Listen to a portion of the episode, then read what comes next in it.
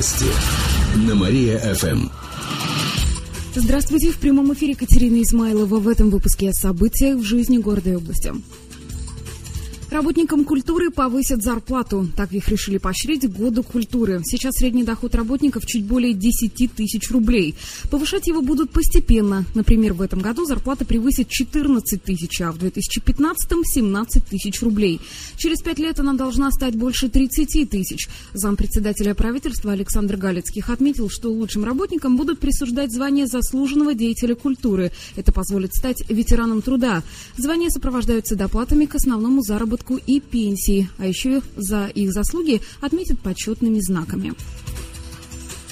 Глава Иранского района удостоился ордена сказочной глупости. Такую награду Владимир Логинов получил по итогам 2013 года. Ее присудили создатели сказочной карты России за сомнительные достижения в области продвижения сказочного туристического потенциала. Чиновник лично получит орден в конце января.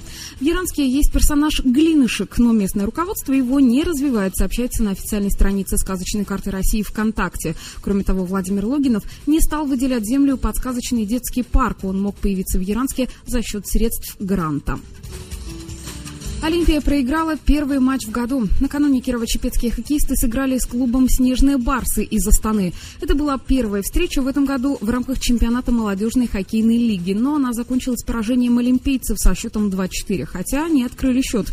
Первый период завершился ничьей, но после перерыва гости начали активно атаковать наши ворота. На последних секундах матча соперник забросил четвертую шайбу. Следующую игру Олимпия проведет завтра в Кургане с местным клубом «Юниор».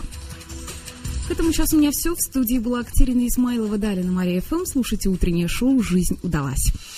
Новости на Мария-ФМ. Телефон службы новостей Мария-ФМ 77 102 и 9.